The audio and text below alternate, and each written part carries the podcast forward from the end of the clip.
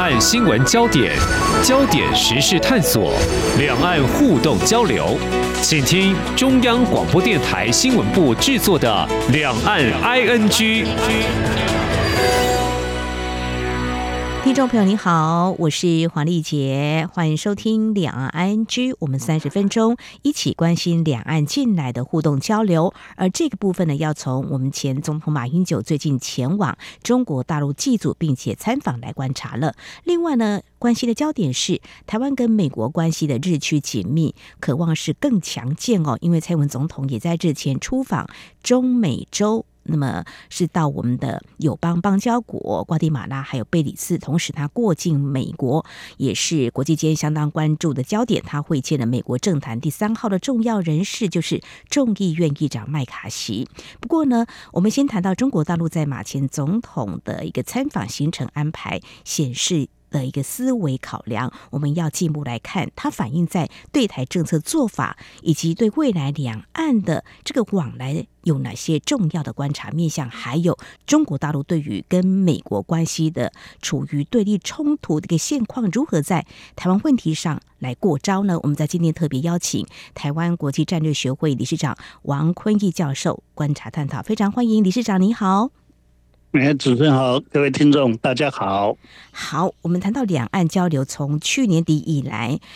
已经慢慢出现热络了哦。当然，除了疫情因素之外，中国大陆的对台工作调整，应该也是有了啊很明显的一些变化。我们接下来就要针对马前总统到中国大陆去祭祖跟参访，在行程安排还有会见哪些人士，他。主要释出的一些讯息，先来观察起哦。那么原本呢，大家预期马前总统可能会跟全国政协主席王沪宁会见，但是呢，马前总统并没有。但是他见到国台办主任宋涛。从会见的人士来观察，你会怎么样来看中国大陆对于这方面的思维考量呢？我想大陆这一次对马总统的接待的规格啊，其实是拿捏的应该算是。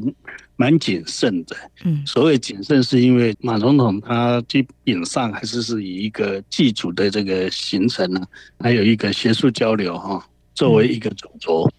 所以呢，可以看得出来，北京是不想把它太政治化了。他即使没有很政治化，其实我们民进党方面对他大陆的一些言辞啊，会有诸多的一个批评。所以呢，可以看得出来，就是北京他并不把。啊，马总统的这个行程呢，变成太政治化的一个取向哈。嗯，所以呢，我们可以看得出来，就是说，为什么在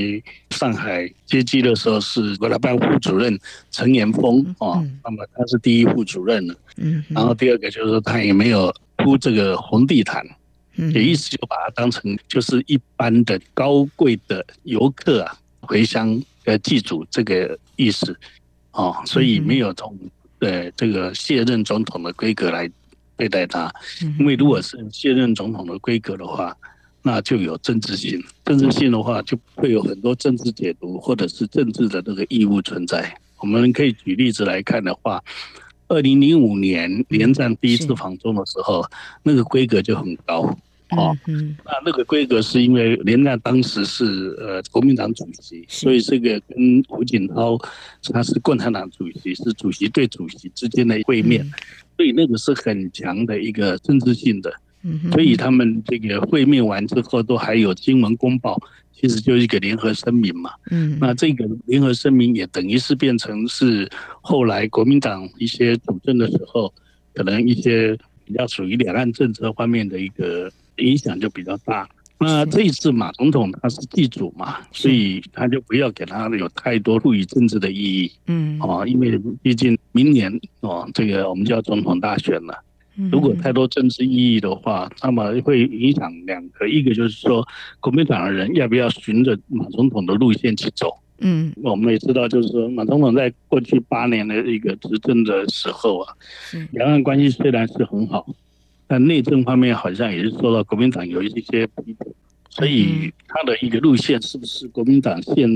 阶段该遵循的一个路线，这个也不用去下指导棋了。所以这个不要给他太多的一个政治性的话，那自然不会太对目前国民党当权派进行干扰。第二种考量当然就是因为这个时候蔡总统他也到中美洲美洲行，尤其是美国的过境，他本来就有很多的一个政治意义的东西嘛。嗯，那你如果一方面抨击蔡总统的这个美国过境之旅，这边又给马总统太多的政治的一个意义的话，那双方面不是对撞嘛？对撞的意思就是说，怎么对蔡英文就那么凶悍，怎么对马就那么高规格？这样的话，好像不显着一个平衡嘛。所以我觉得北京最后呢，连政协主席王沪宁都没有会见，嗯。嗯，会见这个马总统，也就是不要让他有太多的一个政治意义。我想这是一个很重要的考量。嗯，非常谢谢教授您的解析啊，就是淡化他的政治的意义，显得谨慎小心翼翼。不过，就是国人也会关心的另外一个焦点，就是谈到所谓一个中国。我们在台湾看到台湾的媒体报道会提到中华民国，还有民国，这个是马英九总统在参访的这个行程当中，那么他就会适时的提出。但是呢，中国大陆媒体到底有没有这样的报道？呃，中国大陆民众看得到或看不到呢？我想这又是一个可以去探讨的部分哦。因为这次其实采访的媒体也只有中国大陆的媒体，还有在台湾部分的媒体被核准可以来进行采访跟报道的哦。那外媒是没有机会来采访的，这也是一个观察的面向。不过就是我谈到。中国大陆会不会在这样子的一个尽管安排比较淡化政治意义形成的一个过程当中，会不会也是会来特别强化一个中国的一个认同？那我们马前总统提到中华民国是指民国几年几年，也许呢都被压缩掉了，采取冷处理。在这个部分的话，这几天老师你的观察是怎么样呢？其实冷处理它主要还是对对外跟对台湾。嗯，那么在大陆了，即使嗯让他见到了这样的一个情况啊，就是马所提到的中华民国的一个问题啊，嗯，其实对大陆的民众来讲的话，那不过是前朝的遗老遗少在那边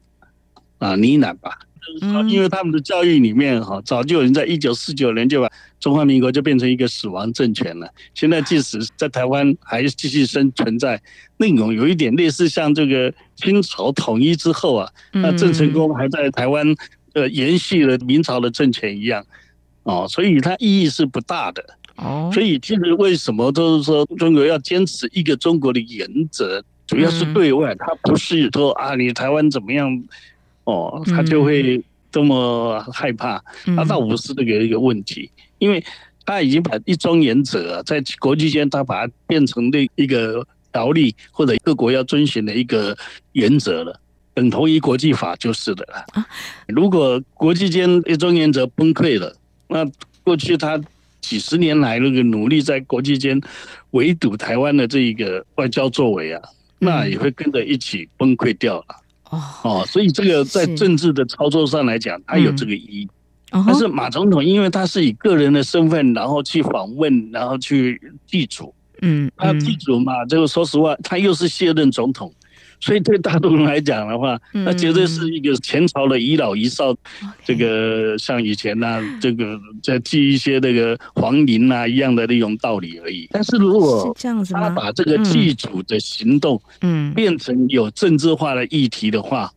哦，连接到说哦，特别去强调，你看，你看我们都是中华民族了，你看我们同一个祖先呐，或者什么类似这样的话，那就会慢慢会变成有一点政治意义了。嗯，所以他。不让他去北京，而只是。沿着那个长江这一条线这样往返，嗯，就代表就是说纯粹的，你可以看得出来国民党的路线嘛，国民政府的路线嘛，国民政府过去统治来讲的话，到底权力有没有达到东北啦，或者是北京啦，哈，都还是一个问题啦。那个时候基本上还是军阀割据了，然后蒋介石虽然已经把中国统一了，但事实上，权力能不能掌控得到，都是一个问题。除了共产党干扰之外，日本人也干扰啊。那所以在这样的一个情况之下，如果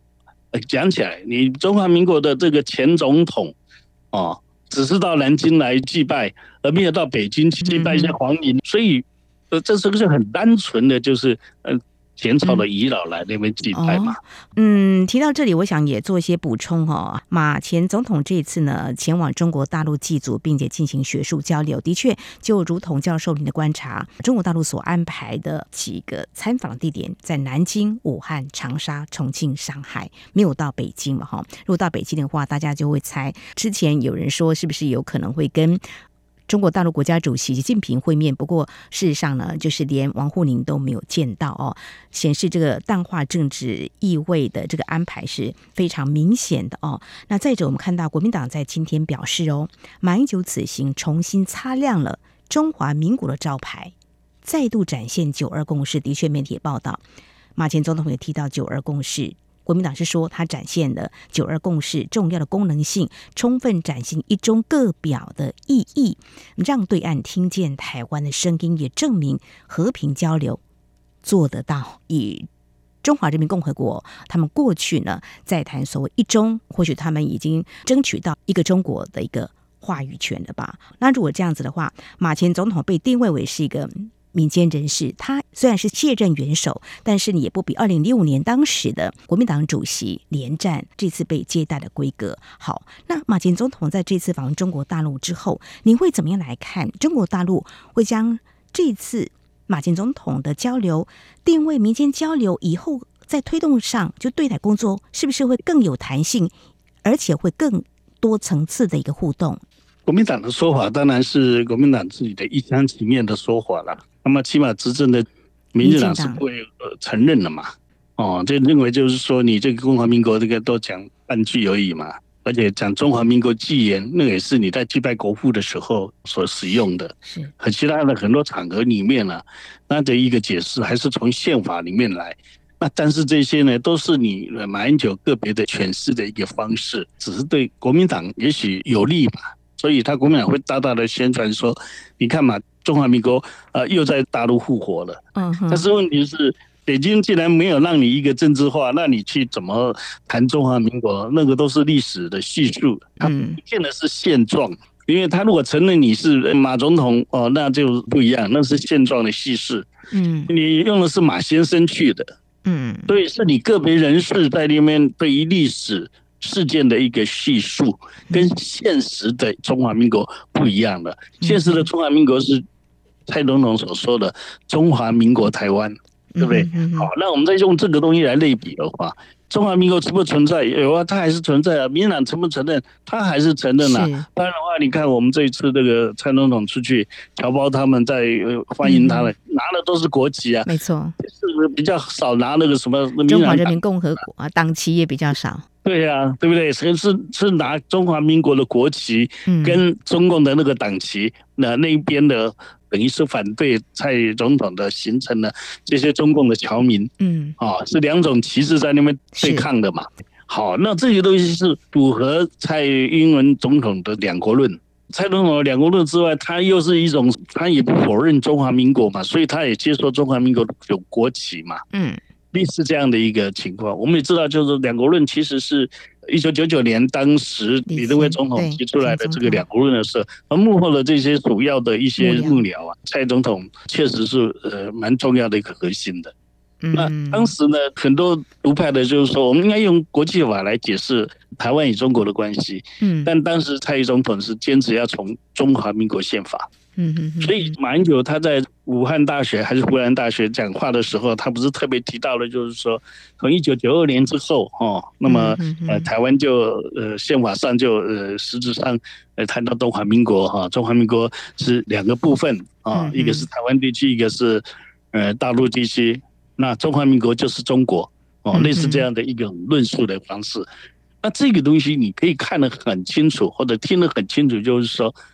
他是从一九九二年开始哈，我们那个，但是到一九九九年那个时候都是李登辉执政的时期，他又把它界定成是两国论，嗯，然后延续到蔡总统在全年了吧，而且讲到了说，呃，中华民国与这个中华人民共和国是互不隶属的，是，所以现在那两种旗帜摆在那里的时候，对呃蔡总统来讲，他也不会排斥你五星旗，他也没有排斥中华民国青天白日满地红的国旗，这符合他。呃，两国论的一种说法，当然中国是不会接受这样的一个概念，嗯啊，但是呃，马龙龙讲了，他又不能马上把它完全消除，但是大陆不会播出这一些讲话嘛？没错，是哦，所以那只是你个别的一个主张或个别的一个叙述。这个叙述来讲的话，是不是有实质的现代的意义？如果以马先生个别的这样的一个论述来讲的话，他在学术的场合里面去说的时候，那是学术的讨论嘛？嗯，啊，不，学术讨论并不等于现状的意义嘛？是。好，所以在这个情况之下，呃，国民党讲他的，呃，民党也不会接受，呃，跟这个共产党当然也默不作声，嗯，对不对？所以各取所需吧。好，我们在这边也补充这些片段哦。或许在中国大陆的民众是看不到，也听不到。事实上呢，马前总统虽然他也。将此行定调是祭祖跟两岸青年学子交流，可是，在行程当中，他到了南京的中山陵，也会见江苏省委书记。那么祭祖跟湖南大学学生交流，都提到总统啦、中华民国啦、民国纪年这些官衔国号的用语。那在湖南大学也讲了，我们国家修改了宪法。分了台湾地区跟大陆地区，都是中华民国，都是中国。不过呢，他在跟宋涛在武汉东湖宾馆会面的时候，谈到九二共识，呃，则是各表一中，没有提对于一个中国的意涵认知，显见是各有不同的哦。补充一下，那我想现状是很重要的。刚才我有请教教授哦，就说，那在马前总统这次的会见完之后，你会怎么样来看未来的？中国大陆对台的交流，大家可能会觉得中国大陆呢，是不是启动了所谓的大交流？这个绵密还有层级，是不是会更广呢？嗯，可以看得出来哈，蔡总统过去美国的行动啊，那大陆呢雷声大雨点小哦，骂得很凶，但是。操作的方式又不像这个去年八月佩洛西来台之后的回台的经验，哎，那么疾风骤雨式的一个做法。嗯，所以可以看得出来，在操作上啊，美国其实它有一点战略收缩，然后大陆也是在战略收缩，双方面都在克制这样。嗯嗯，哎，就相互克制。当然，蔡总统还是有收缩嘛，因为本来麦卡锡是要到台湾来的，现在是不让他来，然后到美国去见他。是。而且一开始的时候，在纽约的时候是很低调的，连蓬佩奥都没有见到。是，然后到最后呢，回程才见到麦卡锡。嗯，哦，而且最重要是什么？他在雷根图书馆里面其实是没有演讲。原本外面也是报道是会有发表演说，可是后来也没有。就用那个什么两个会谈，是两个会谈之后来替代了这个演讲。是，这个也是一个说说嘛。所以我觉得说这一次啊。在三方面来讲的话，美中台三方都是有一点战略收缩的一个意味，所以呢，就感觉好像呃，谁该讲的都讲，狠话讲尽了，但动作没有做。那这样的话，就是维持一种回到美中台之间战略平衡的一个状态。哦，所以这一次谁也没有输，谁也没有赢，刚刚符合北京的要求嘛。哦，因为北京本来以为这蔡英文到美国去的时候一定会很高调。所以这个时候安排马英九啊去大陆了，那可以平衡一点。这第一个，第二个就是说，其实民进党自己也有一点判断错误，他以为马英九到大陆去的话，那个层级又那么低，那一定是会掀起一些波涛的，对不对？啊，所以呃，新闻还是都会跟着呃蔡总统走，结果没想到，因为马总统讲了一些中华民国啦，讲总统啦，哈，一中呃九二共识等等这些，来让媒体就稍微关注了，超乎了这个民进党的这种预期。所以在这样的一个情况之下，这种超乎民进党预期，当然就对于北京来讲的话，它也达到了混淆了这一些呃蔡总统这种新闻的一个作用。所以谁也都没有赢到，在起码在台湾里面，永远都是什么信者恒信，不信者恒不信嘛。所以难得去相信马英九的行程这个做法，达到了他们所预期的目标。然后呢，绿的就是说，呃，蔡总统见到了麦卡锡啦，所以他也达到了他们所预期的目标。但事实上呢，都还是在原状，并没有谁赢的比较多。哦，这样意思就是说，这样的双赢。东西行其实对未来的总统大选的影响应该是不会太大，不会太大，大家都可以有一些斩获，对，大家都满意。这样的话就回到一个平衡点上来讲的话，好，这是最好的一个结局嘛。哦，三方都克制，嗯嗯嗯，所以中共才没有说啊，又大啦啦的要来军演啊，类似等等。是是，之前大家也会担心是不是围台军演会再度出现哦？目前看来是没有，不过倒是呃被媒体呢稍微关注了一下，就是中共在五号开始派出这个海巡零六轮领衔还是执法船艇那个编队，实施所谓的台湾海峡中北部联合巡航巡查的专项行动，这个要怎么样来看？巡航台海那是常有的事了，就像我们的海巡也是一样，在台湾海峡在巡逻啊。但是以前，呃，你查你的船，我查我的船，嗯啊，因为船舶以及航空器啊，被视为是主权延伸的象征。没错，这次大陆就是想说，我用海巡好，然后我这个来查你台湾的船舶，这种船舶不是涉及走私啊，有可疑的走私这种的查询，而是。正当的船舶都想要登船来查询，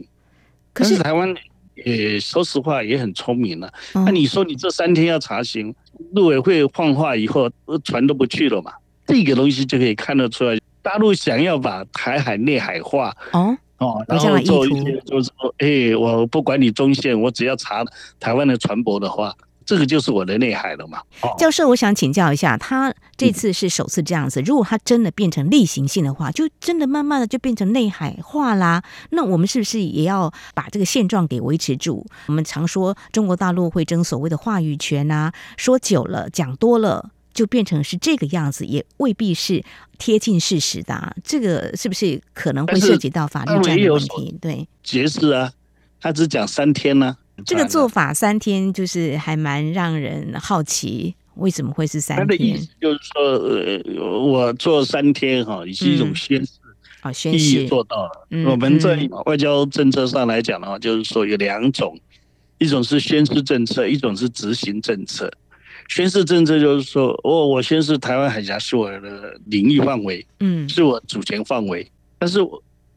这是你的讲法，你有没有那个权利去执行到？就是哦，台湾是中国的一部分，可是你的治权又没有到台湾来，嗯，你你那个只是说是说归说嘛。那这次他为了要让他感觉说哦，台湾是中国的一部分，呃，让他实体化，所以他又把那个山东舰啊航空母舰哈开到鹅銮比以东的两百海里，啊，两百海里其实就我们的经济海域里面。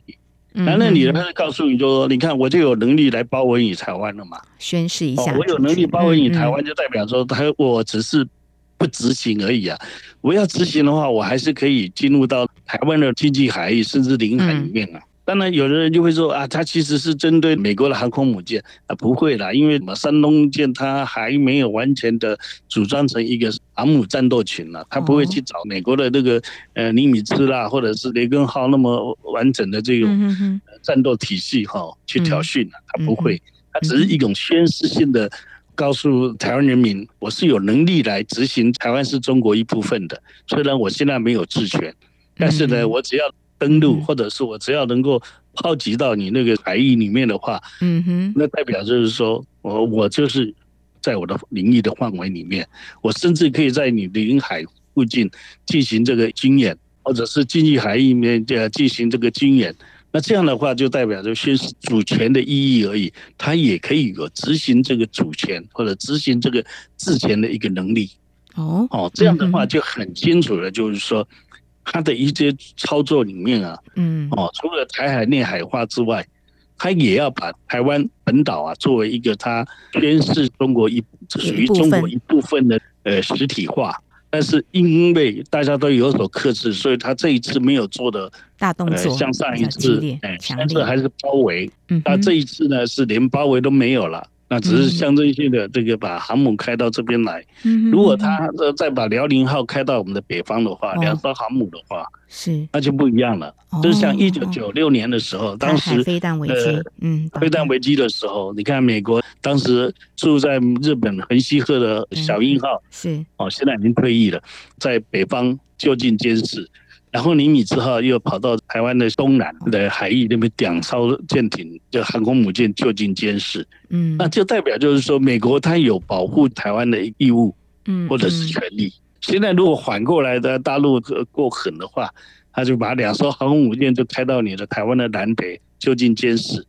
那的意义又更强烈了，但是他这次并没有，他自己声东击出来，辽宁号并没有动，所以算是有所节制了啦。OK，好，我想不管是我们台湾、中国大陆或美国，在对于这次呢，蔡英文总统的出访过境呢，是有一些克制的哦，所以呢，他还应该是不会声波，但是他们宣示这个主权，而且要展现所谓的治权，这也是我们台湾呢应该正视的。那大家都要宣誓，像我们中华。民国政府是一个存在的一个事实哦。那这次蔡总统在美国的过境呢，像刚提到雷根图书馆虽然没有发表演说，不过在当地其实国内外媒体有两百家左右都前往采访，在国际间可以看到中华民国台湾哈，所以中国大陆也有他啊宣示所谓中华人民共和国是一个啊一个中国的唯一合法政府，但是事实上呢，中华民国就是一个存在。不过最后要谈的就是说。呃，虽然在这次中国大陆呢，在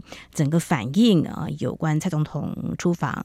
过境美国，呃，比较克制，那么台海问题呃，没有像去年裴洛西访台之后的围台军演，但是呢，中国大陆的制裁的动作一波波，制裁了哈德逊研究所、雷根图书馆、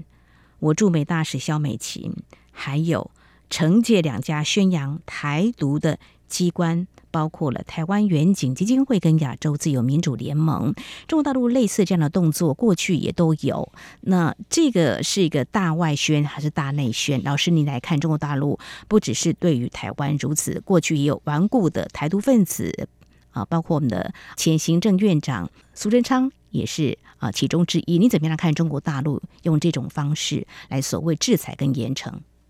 这是他法律占了一部分了，嗯，意思就是说，对台他其实没有一个特定的一个法律，他也没有法律能够执行的能力，嗯，但是呢，他先把你定位，就像我们可以通气，嗯，啊，这个通气有一个年限，但是他有特别声明终身有效，那既然是终身有效的话，那这个就是法律的一个形式的意义了，嗯，啊，嗯，那这个情况虽然就是说，嗯。他也抓不到被列为的黑名单的这些台独人士吧？但是呢，还有一种情况也要小心的。嗯、另一人士就认为说，我大陆不去，那就是天下大得很，我可以到别国去啊。嗯，但是你就小心一点，不要到这个跟大陆比较亲密和紧密关系的这些国家。他有时候他也可以用那个什么长臂管辖国家，如果就像以前那个孙中山国务蒙难记，是不是在伦敦蒙难？是那个是满清政府诱捕他。那当时是因为英国呢，还是这个呃帝国主义的霸权，嗯哦，不会轻易听满清政府的话。所以，呃，国父虽然蒙难，但是并没有回送回到北京。嗯哼。但是现在情况如果类比的话，现在大陆的势力跟满清不一样了。嗯哼。如果跟他比较紧密的一些国家的话，他真的要把你抓起来，然后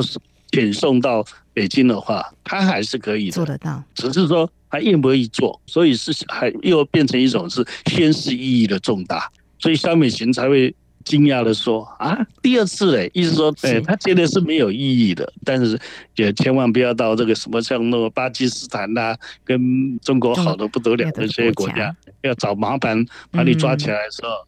然后把你遣送到北京，可不可能？可能啊，我们那些那个诈骗犯，不是很多都被送到北京去了吗？是在前几年的时候，的确是，对，这是一种。那如果说。那如果你到香港去的话，在香港有国安法，他一样就随时可以把你抓起来。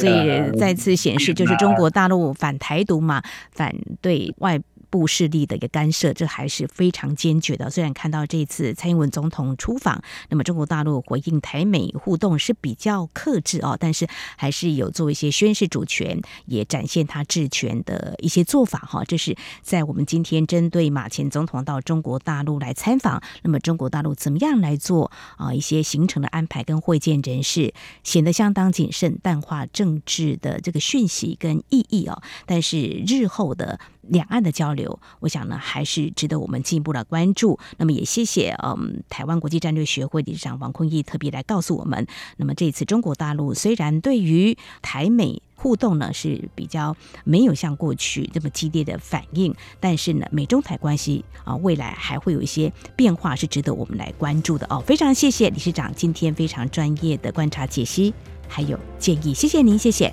谢谢，再见了。好，以上就是今天两岸局节目，非常感谢听众朋友您的收听，黄丽杰祝福您，我们下次同时间空中再会。